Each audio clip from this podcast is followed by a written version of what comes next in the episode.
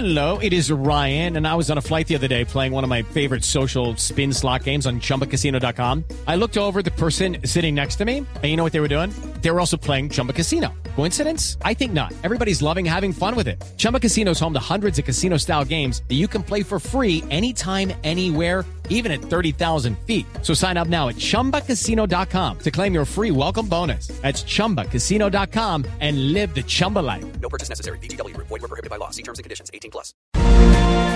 Generación E es el nombre del programa que reemplazó a Serpilo Paga.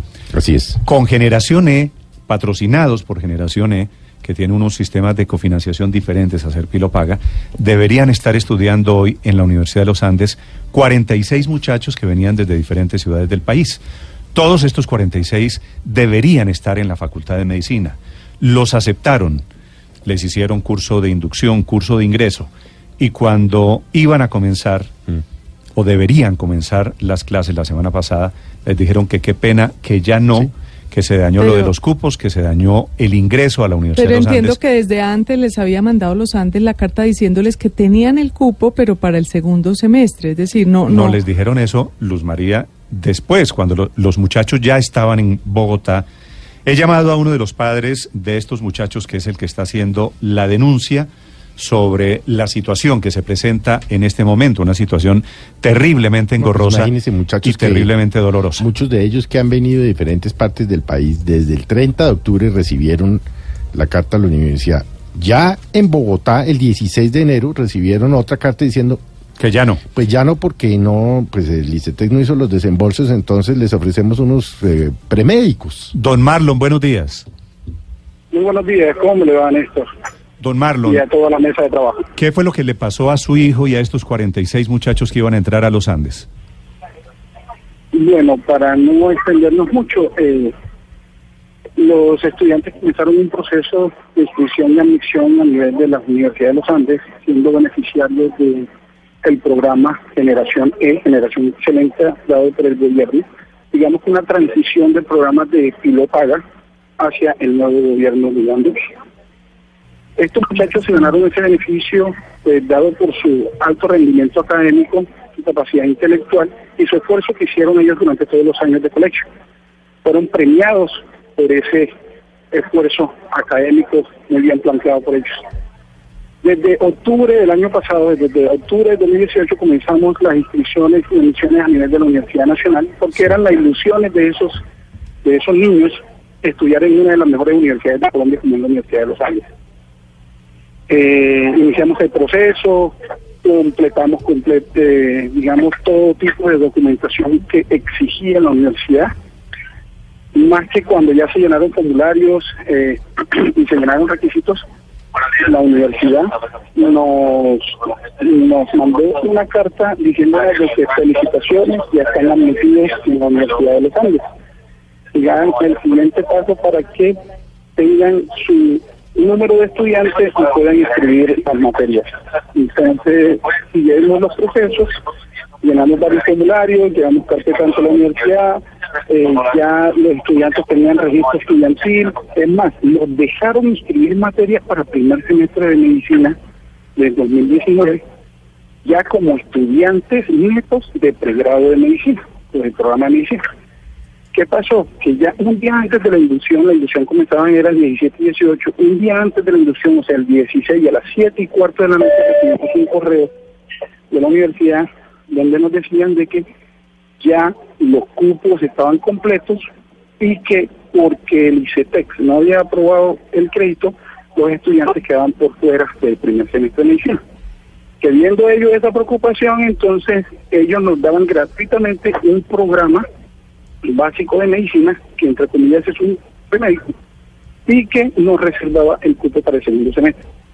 Pero esa reserva del cupo nunca llegó la carta individual para cada estudiante reservando el cupo para el segundo semestre, y ese día cuando nos enteramos, todos los padres fuimos al día siguiente, o sea, el 17 de enero, a una reunión y pedir Pero, a la universidad. pero don Marlon, ¿quién, ¿quién es el responsable de... es- ¿Fue una confusión, fue una descoordinación o es simplemente un incumplimiento del ICETEX? ¿Quién, quién le responde a ustedes? Bueno, exactamente. O sea, ah, no se ha pronunciado nadie.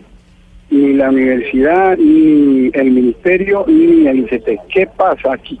La universidad tenía conocimiento que desde el 8 de diciembre del año 2018 dicho por ellos mismos en una reunión que sostuvimos con padres de familia y las directivas de la universidad, nos dijeron que desde el 8 de diciembre de 2018 ya tenían los cupos completos. Entonces nosotros les preguntamos, si ya ustedes sabían que ya tenían los cupos completos, ¿por qué no avisaron a los estudiantes para que en ese lapso de tiempo tuvieran los estudiantes la posibilidad de escoger otra universidad e iniciar su programa de medicina en otra universidad? Entonces, fue caso inicio de la misma Universidad de los Andes, el no avisarnos a nosotros desde el 8 de diciembre tenemos el conocimiento para que estos estudiantes de generación, los mejores de todo el país, pudieran escoger otras universidades. O sea, Sí. ahí fue el primer error de que la universidad no avisó. Sí. Don, don- don Marlon, ¿quién firma, ¿quién firma el correo diciéndoles que ya no pueden entrar a la universidad? La de misiones y registro. Se me escapa el nombre en este momento, pero decía misiones y registro. Debe ser vicerrector de admisiones y registro de la Universidad de los Andes. No, no, creo que es una señora de apellido Mesa, tal vez, Sí, sí, señor, sí, señor, así es. que es la, la jefe de servicios financieros. ¿Y a ustedes la Universidad de los Andes les da alguna explicación? No, en las dos reuniones que sostuvimos con ellos les propusimos que si nos iban a dar el programa básico de medicina, que solamente suponía 10 créditos de los 18 a 20 que normalmente se realizan en una pregrado de medicina, les dijimos a ellos pues eh, buscar la posibilidad de que esos 10 créditos que nos daban del premédico se pudiese aumentar a 18 para que quedara en par con el programa de medicina y que a la vez fueran homologables.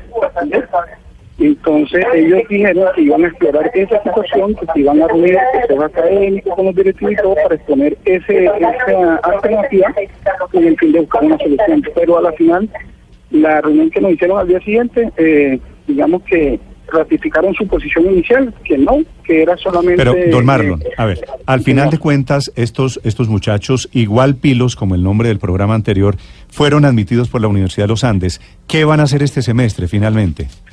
No, este semestre que nos tocó, la universidad nos dio un ultimato, no lo aceptan, no lo dejan. Entonces los muchachos con la ilusión, usted debe, debe, debe pensar y se debe poner, eh, eh, digamos, a mirar que todos estos muchachos cuando recibieron ese correo comenzaron a llorar, comenzaron a desilusionarse, entraron en una etapa de una depresión aguda, unos muchachos que no sabían qué hacer porque las ilusiones se les estaban muriendo, las ilusiones se las estaban matando la universidad con esa respuesta que nos dieron a las siete y cuarto de la noche del día anterior a ellos iniciar la inducción de medicina. Entonces nos daban un ultimato de que teníamos que responder ese correo al día siguiente hasta la una de la tarde, que si no lo respondíamos entonces nos quedábamos sin nada. Entonces los muchachos asustados de que entonces aceptaron ese programa de básico de medicina y, eh, y comenzaron ya a hacer el premédico. Pero la situación, ¿cuál es? La situación es ¿Y el que premédico, de- el premédico, don Marlon, perdóneme, lo paga la Universidad de los Andes o lo paga el gobierno? Sí, no señor, El- ellos sí fueron muy claros de decir de que premédicos se los daban gratuito a los estudiantes.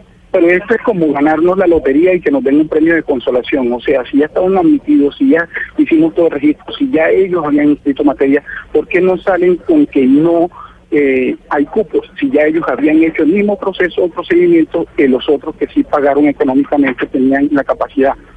O sea, eso es lo que no se entiende, el por qué solamente los de generaciones fueron los únicos rechazados y discriminados en este momento. Sí, don Marlon, pero en algún momento tal vez les dijeron que com- como cuando uno va a entrar en la universidad, uno le toca pagar hasta cierto plazo eh, la, la, la inscripción para poder eh, estudiar, pues probablemente eh, quiero preguntarle, ¿fue la, eh, la demora del ICETEX en desembolsar estos recursos la que hace que ustedes, que los muchachos pierdan los puestos? No, mi- mire lo que pasó. A raíz de la reunión que tuvimos el 18 en la mañana, porque ya las directivas de la universidad se habían reunido con el Ministerio de Educación para discutir el tema, nosotros nos reunimos a las 11 de la mañana con el vicerrector. ¿Y qué nos dijo? Nos dijo que ellos se planteaban en la misma, en la misma posición porque supuestamente el ICT no había aprobado los créditos. Pero ¿qué pasaba? Ese mismo 18 era el último día para la inscripción de las de la, llevar las carpetas para la legalización de la matrícula. Y el mismo 18 al mediodía el ICT aprobó el crédito, o sea que la universidad no tenía por qué negarle la entrada de esos estudiantes. Sí. En Don- opinión suya, don Marlon, la responsabilidad no es del ICETEX ni del Ministerio, sino de los Andes. Estamos verificando todo eso porque es que si ellos se pegan a que era eh, el ICT que no había aprobado, el ICT aprobó el último día para llevar las carpetas, o sea que sí había tiempo para eh, legalizar la matrícula. Sí. Segundo, Y la universidad, Eh, discúlpeme, don Marlon, argumenta que ya los cupos habían sido llenados por otras personas y que no tenía el espacio disponible para poder inscribir a los pilos, a, a los muchachos que habían accedido a través del programa Generación E. exactamente, en la reunión previa que tuvimos con ellos, ellos mismos nos dijeron que desde el 18 de diciembre del 2018 ya estaban los cupos completos. Entonces ahí hubo la omisión, porque no le avisaron a los muchachos para que tuvieran tiempo para registrarse en otra universidad para iniciar su pregrado de medicina. Sí. En su caso, don Marlon, el final. sí, en su caso, don Marlon, si la Universidad de los Andes le hubiera notificado el 18 de diciembre que ICETEX no había girado los recursos, su hijo o su hija hubiesen ido a otra universidad, hubieran tenido el tiempo para iniciar un proceso de inscripción en otra universidad. Claro que sí, y estoy seguro que los mismos 50 estudiantes que están en la misma situación que el niño. Es más, hay una mamita que es de Arcona Bolívar que se tuvo que devolver porque no tenía dinero ni la capacidad Sí. económica para poder soportar a su hija aquí en, en Bogotá, la alimentación, la estadía y todo, porque es que si la universidad es gratuito el, el premédico, pero no- ¿y qué pasa con la estadía? ¿Qué pasa con el sostenimiento de esos muchachos que no tienen recursos? ¿Ves? Bueno, sí, don Marlon, pues se devuelven, se imagina uno en esos casos, o tratan de mirar cómo hacen, pero más allá de quién es la culpa, de si el ITTX o de si de la Universidad de los Andes, pues suena bastante buen negocio un semestre gratis de premédico y un cupo guardado para el segundo semestre en una carrera que cuesta 24 millones de pesos al mes, al semestre, perdón, en la Universidad de los Andes.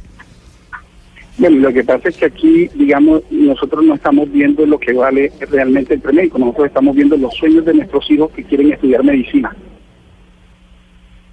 Sí. Y en eso sí no tienen no hay valor ni dinero que, que, que se meta de por medio. Son los sueños, son las ilusiones de unos estudiantes de los cuales quieren ser alguien en un futuro y probablemente alguno de ellos puede hacer las mejores investigaciones del país, ya sea para mejorar o llevar a cabo una cura del cáncer, mejorar en la epidemiología o mejorar en cualquier sí. otro No, tipo pues de son- instancia para que estos estudiantes puedan salir bien. Son 46 historias. Don Marlon, ¿usted tiene hijo o hija médico? Que pues que iba a estudiar medicina.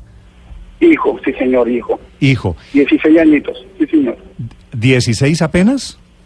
Sí señor, claro que sí. ¿De dónde son ustedes? Pues nosotros eh, estamos en Arauca. En Arauca. Don Marlon, ustedes, eh, el Ministerio de Educación emite esta madrugada un comunicado diciendo que les enviaron una carta a ustedes que garantizaban el cupo para el próximo semestre. ¿Eso es cierto? Pues en el momento no tenemos ningún tipo de comunicado del ministerio en nuestros correos.